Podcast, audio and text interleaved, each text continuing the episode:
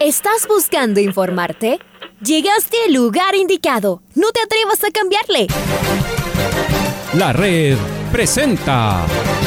Ponte al día. Información deportiva al instante sobre la actualidad de los equipos ecuatorianos muchos goles y el drama que tanto disfrutamos. Los albos se pusieron en ventaja con doblete de Adolfo Muñoz. La Libertadores Femenina cuenta con sus 16 equipos. Con la conducción de los periodistas de la red, Raúl el Profe Chávez y Andrés del Pichón Villamarín. Mucha información que contarles aquí en 102.1 FM. El microciclo de las... Amigos, amigas, hola, hola, ¿qué tal? ¿Cómo les va? ¿Cómo están? Tengan ustedes una feliz semana, un cordial y afectuoso saludo, día 4 de abril, día lunes 4 de abril del año 2022, que sea una gran semana en cada una de sus actividades. Les saluda Andrés Vinamarín Espinel en compañía de Paola Yambay en los controles. No perdemos mayor tiempo y vamos con los titulares. Barcelona es puntero absoluto del campeonato Emelec derrotó a una inexpresiva Liga Deportiva Universitaria. Aucas no pasó del empate jugando como local. Independiente del Valle festejó en Azogues. Los equipos de Ambato sumaron en este fin de semana. Liga viaja en vuelo charter esta mañana hasta Goyana. Los seis equipos ecuatorianos tendrán participación en esta semana por torneos con Mebol. Son las seis de la mañana con ocho minutos. Estamos en el Noticiero al Día y su primera emisión. Y es momento de repasar el editorial del día con Alfonso Lazoyala. Fiesta inmensa y mundial tuvimos el viernes con el sorteo de grupos para Qatar 2022. El ser parte nos pone en una dimensión diferente y lo disfrutamos más. No parece haber un grupo menos complicado. Creemos que en general están bastante parejos. Para la Tri será un verdadero reto tener que jugar contra Países Bajos, un equipo repleto de jugadores de talla mundial. Van Dijk de Liverpool, de Light de Juventus, Dumfries del Milán, de Jong y de Pay del Barcelona o Winaldum del PSG son algunos de los exóticos apellidos de los naranjas. Por su parte, el equipo nacional de Senegal, que jugó su último cotejo de eliminatoria mundialista frente a Egipto, tuvo en cancha a 11 jugadores que defienden equipos europeos cuatro en Inglaterra, dos en España y Francia, y uno en Italia, Alemania y Grecia. Incluimos ahí a Mané de Liverpool, a Koulibaly del Napoli, a Sar del Bayern Múnich. Equipo muy físico y lleno de cracks. Finalmente los locales realizan un trabajo de mediano y largo plazo que ya dio sus frutos en el 2019, cuando se coronaron campeones de Asia. Nunca lo habían conseguido y vencieron al Japón en la final. ¿Tendrán el peso de ser locales? O ya veremos si eso entraña alguna ventaja. En todo caso, los tres rivales son muy peligrosos. El lunes 21 de noviembre y tras la ceremonia de inauguración, Ecuador enfrentará al cuadro local a las 11 de la mañana de nuestro país, una fiesta de repercusiones universales.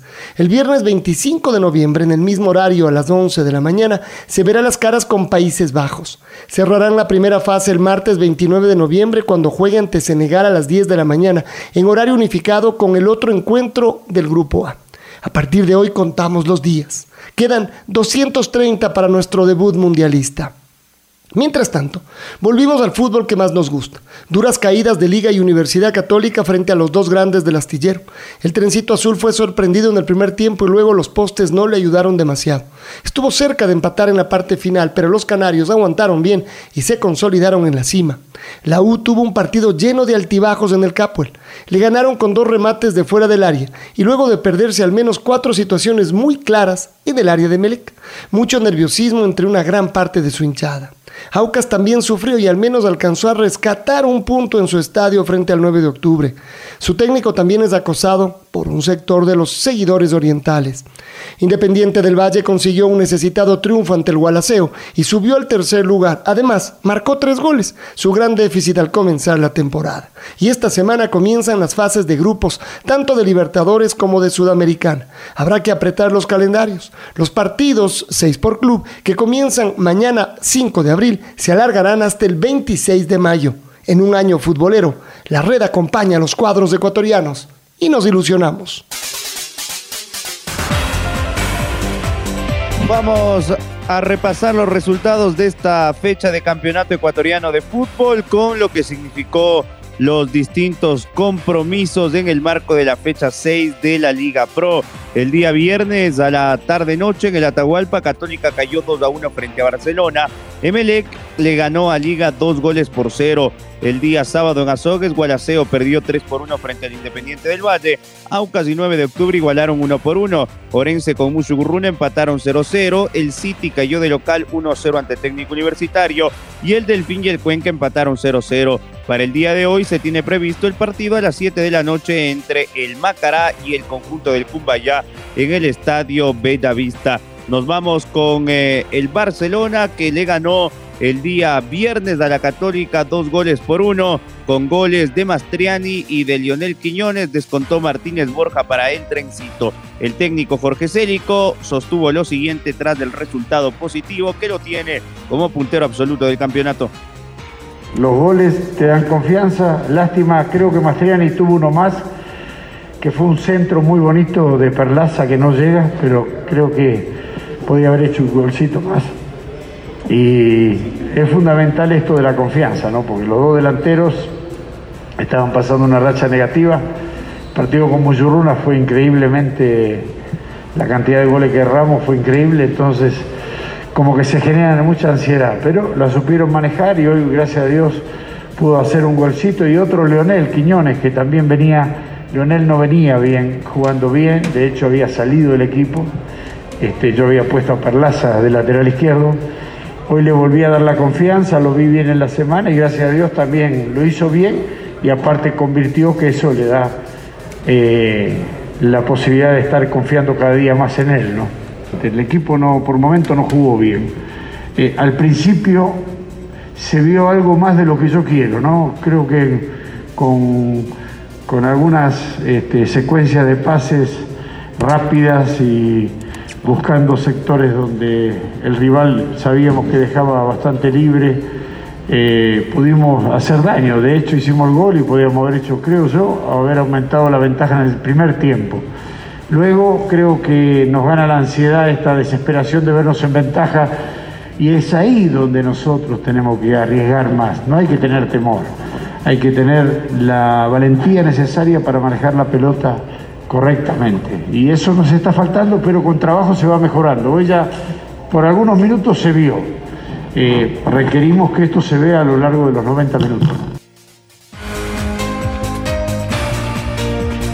Nos vamos al Capuel, donde el club Sport MLE con goles de Alexis Zapata y de Dixon Arroyo le ganaron a una inexpresiva Liga Deportiva Universitaria. El equipo de Rescalvo revivió en la tabla, está a seis puntos del líder Barcelona, pero ya llegó a los 10 puntos, línea de liga y del Independiente del Valle.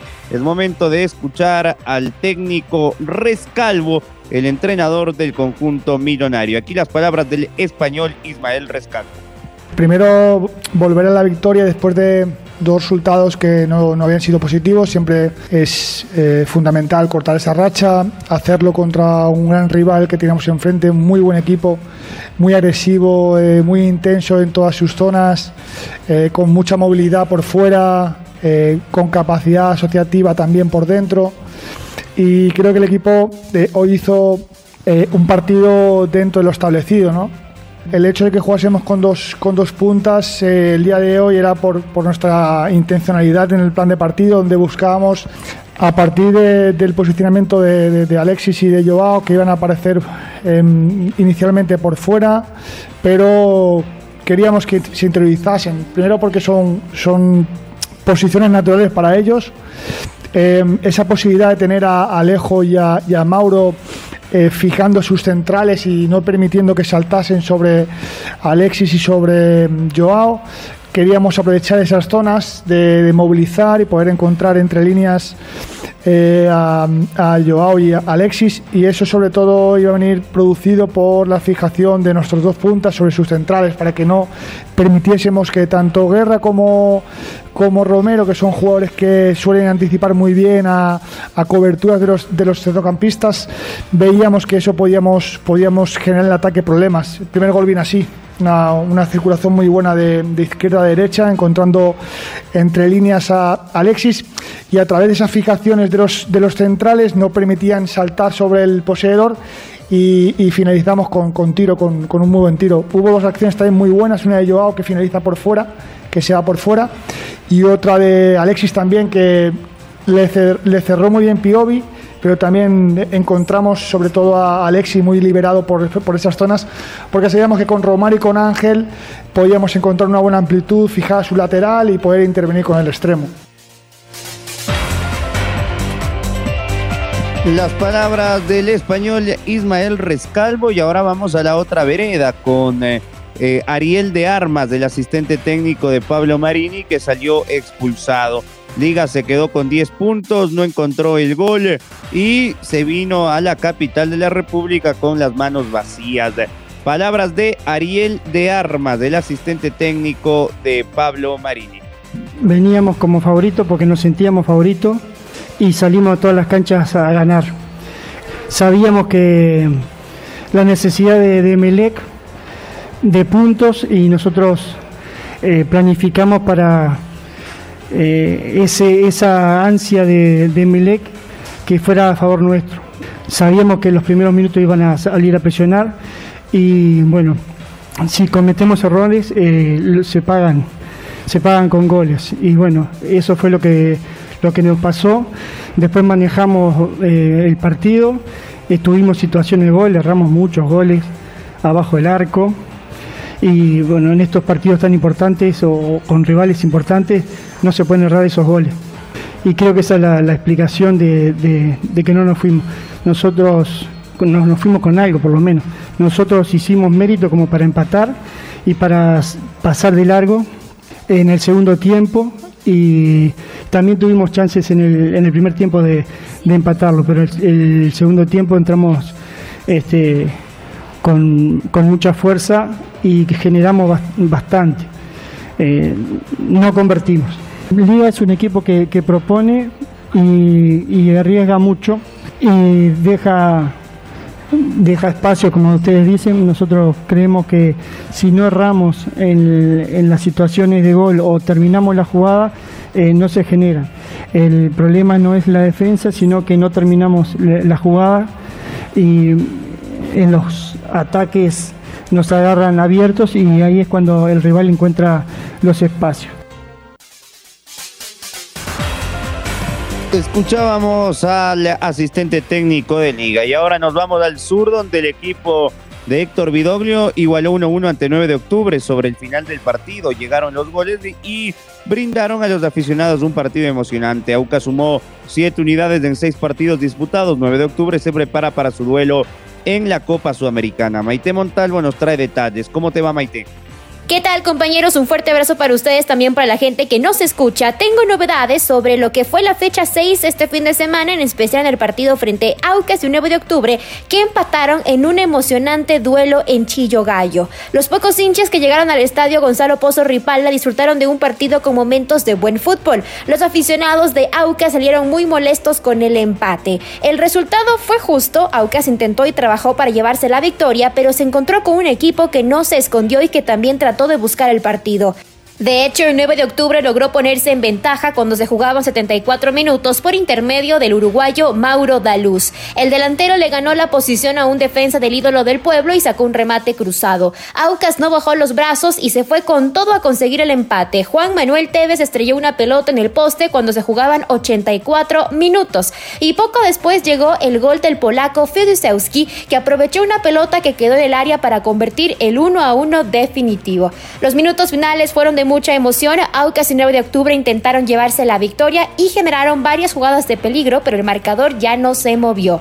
Complicado resultado para el Aucas, que apenas suma 7 puntos en esta primera etapa, después de 6 partidos disputados, mientras que el 9 de octubre sumó su quinto punto y se prepara para debutar a nivel internacional. Este miércoles 6 de abril eh, va a jugar frente a Internacional de Porto Alegre. Esas son las novedades, un duelo que dejó muchas impresiones y que sobre el final también ya se abrió el marcador y terminó igualado uno a uno. Regreso contigo Andrés con más novedades.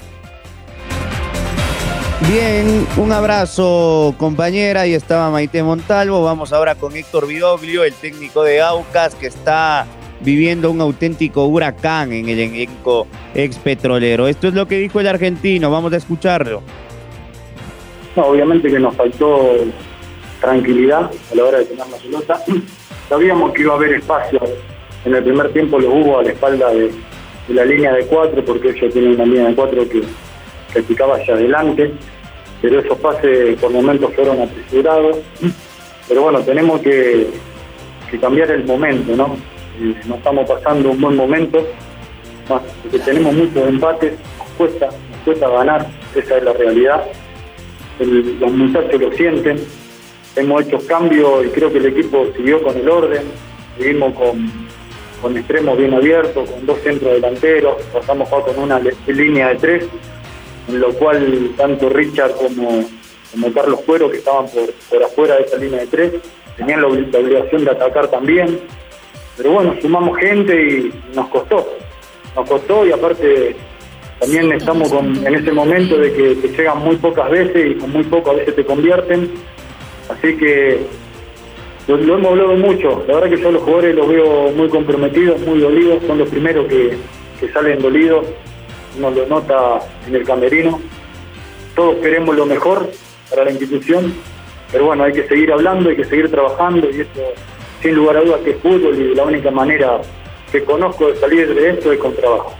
Yo siento mucho compromiso de parte de los jugadores con nosotros mismos, ellos quieren que las cosas salgan bien, hasta por nosotros, ¿sabes? obviamente, y todos queremos que las cosas salgan bien por el club, por la institución, sabemos lo que es AUCA. Acá hemos perdido un solo partido en el campeonato, que es contra el campeón. Lo que pasa es que todos queremos ganar, queremos ganar y estamos empatando y lo que a nadie le gusta, no le gusta el hincha. Una nueva semana que tendrá seguramente mucho que trabajar el técnico Vidoglio. Vámonos con el Chaca Salas, él nos va a hablar del triunfazo del técnico universitario sobre el Guayaquil City en Guayaquil con gol del colombiano Blanco. ¿Cómo te va Chaca? Bienvenido. Gracias compañeros, amigos, ¿qué tal? Un gusto, saludos cordiales.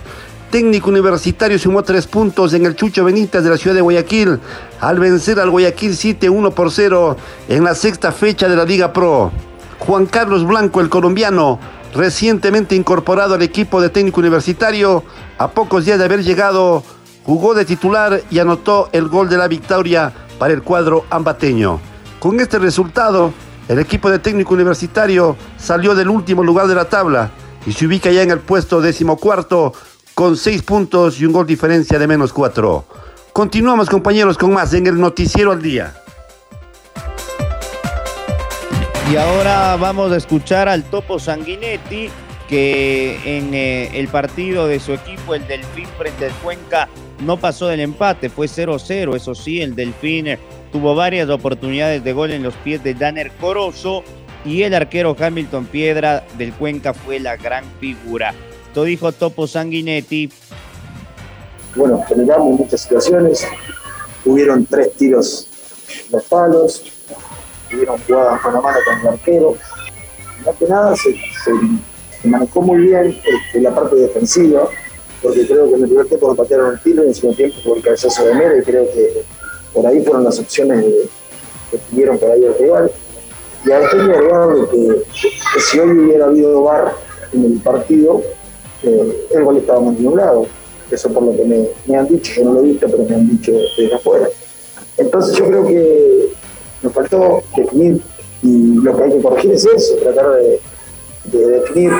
Este, los anteriores por ahí los mismos jugadores convertían esos goles, hoy se está siendo activo y es un poco cambiar la, pisada. Yo el equipo en realidad creo que hizo un segundo tiempo muy bueno donde tuvo posición de pelota, tuvo las chances, eh, presionó cuando la perdió y, le quitó, no lo dejó, no lo dejó este, manejar la pelota.